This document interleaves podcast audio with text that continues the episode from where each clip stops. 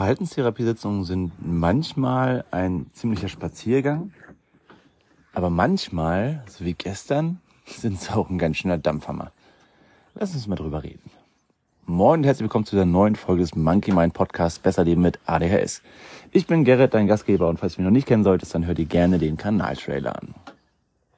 Ich bin ja wegen meines ADHS in Verhaltenstherapie. Und das ist auch gut und, und wichtig so.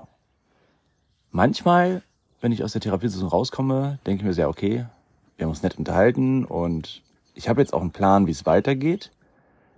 Aber es ist nicht so belastend, nicht so, dass das Ganze so nacharbeitet wie damals, als ich noch in der tiefen psychologisch fundierten Psychotherapie war. Aber dann gibt es auch wieder so Tage wie gestern. Gestern habe ich mit meinem Therapeuten gesprochen über ein ja, ein Konflikt, den ich vor wenigen Wochen oder in den letzten Wochen im Beruf hatte, in Schule. Ich kann über Details kann und will ich nicht sprechen. Zum einen wegen Datenschutz, zum anderen, weil es auch nicht, nicht wichtig ist und auch nicht sich gehört. Aber es war ein Konflikt, ein Problem, in dem ich relativ ohnmächtig war, in dem ich nicht die Kontrolle hatte. Und damit kann ich nicht so gut umgehen. Wenn ich nicht die Variablen kontrollieren kann, wenn ich nicht beeinflussen kann, wie es jetzt weitergeht, wenn ich nicht wirklich was machen kann. Vielleicht kennst du das Gefühl. Dieser Konflikt hat mich ziemlich belastet. Über zwei Wochen hinweg. Ich habe schlecht geschlafen. Ich habe mir ständig Gedanken gemacht, habe mir ständig ausgemalt, okay, was könnte passieren, wenn, was ist, wenn jetzt das passiert, dann könnte das passieren. Was ist das Schlimmste, was passieren kann? Was wäre das Beste, was passieren kann? Wahrscheinlich ist es also, mein Kopf war nur am Rattern. Und gestern habe ich mit meinem Therapeuten dann das und noch ein, zwei andere Themen mal komplett aufgearbeitet.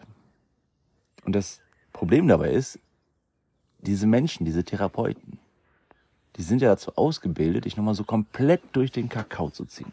Dich nochmal komplett wie so eine Zeitreise durch das Ganze durchzuleiten. Die ganzen Emotionen kommen nochmal hoch und es wird alles besprochen, analysiert und ähm, wir haben auch die Gegenseite versucht zu analysieren, warum ist es wohl so gekommen, warum wurde quasi die große Keule geschwungen, warum hat man nicht einfach mal angerufen und so. Und das war gut. Und heute geht's mir auch schon wieder besser.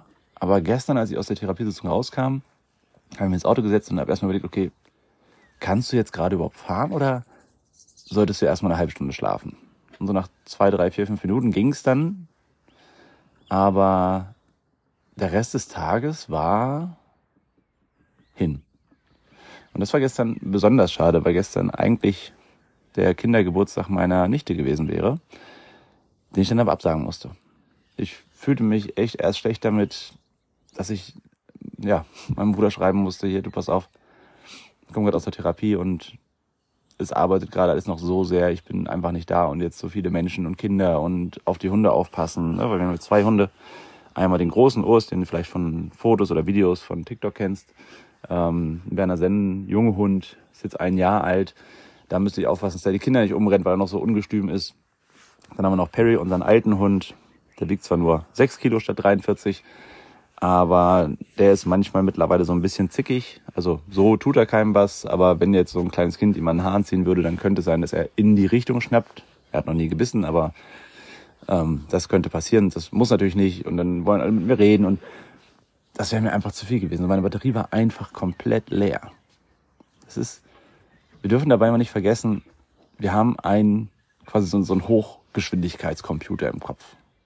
Unser Gehirn verarbeitet einfach wesentlich mehr Reiz und Informationen pro Tag als bei neurotypischen Menschen.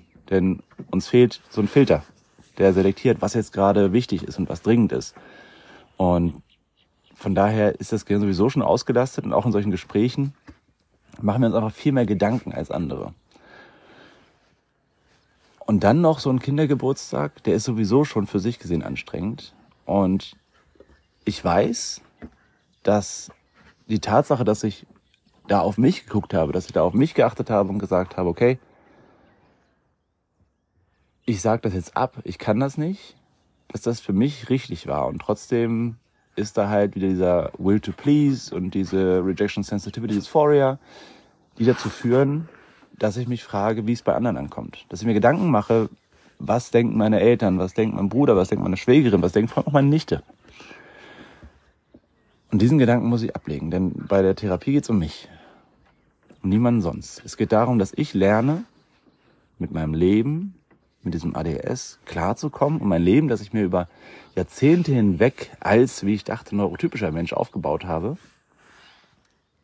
das so anzupassen, dass es für mich als neurodivergenten Menschen funktioniert. Und da sind es halt ganz viele Glaubenssätze, die wir ablegen müssen. Und das ist halt so eine tiefe Arbeit im Gehirn, in, in der Seele, in der Psyche, dass das einfach anstrengend ist. Und wenn das Gehirn so rast und einfach so komplett ungebremst, im freien Fall irgendwie Gedanken verarbeitet, das ist anstrengend.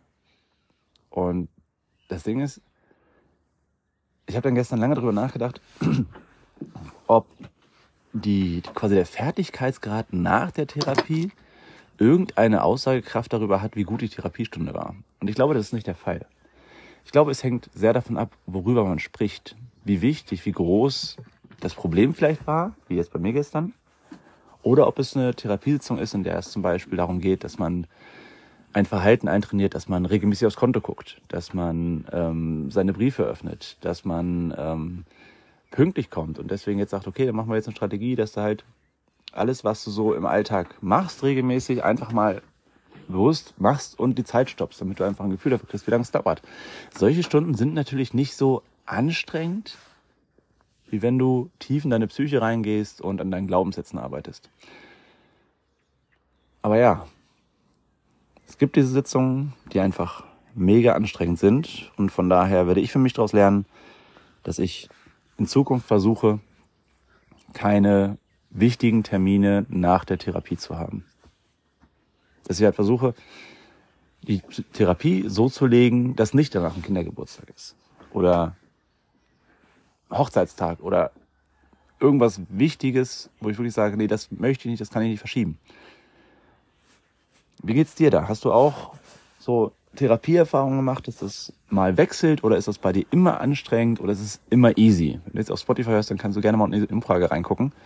Das würde mich tatsächlich mal interessieren und ja. Heute geht es schon ein bisschen besser und das ist auch wichtig, weil in einer Stunde kommt eine Kollegin und wir wollen die Schulhomepage weiterbauen. Ähm, und dann muss ich ansatzweise fit sein. Und vorher muss ich noch das Badezimmer putzen und mein Arbeitszimmer aufräumen. Von daher beende ich diese Folge hier mal. Ansonsten kommen wir auch über die 10 Minuten. Und ich wünsche dir einen coolen Tag, wenn du mir noch nicht auf TikTok oder Instagram folgst oder YouTube oder Twitch, dann schau gerne mal unten in die Links rein, in die Beschreibung. Da findest du alles, wo ich so vertreten bin oder im Fall von Twitch vertreten sein werde. Und ich würde mich riesig, riesig darüber freuen. Denn für mich ist meine Community fast schon die beste Therapie. Also mein Therapeut ist super. Der hilft mir auch auf einer ganz anderen Ebene. Aber so im Alltag ist es für mich tatsächlich Social Media. Es ist mit euch hier oder auf TikTok oder Instagram darüber zu sprechen, wie es mir geht und Feedback zu bekommen, wie es bei euch ist. Denn als Mensch mit ADS fühlt man sich sein ganzes Leben lang so ein Stück weit wie ein Alien. Und wenn man merkt, dass es viele Aliens da draußen gibt, dann ist es schon okay, ein Alien zu sein. Und manchmal kann es schon ganz schön cool sein. Ich wünsche dir einen coolen Tag. Bis morgen.